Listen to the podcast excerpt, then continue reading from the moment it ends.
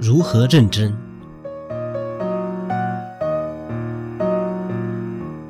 修行是出家人的生命核心，我们要将它放在首要，其他事情是次要。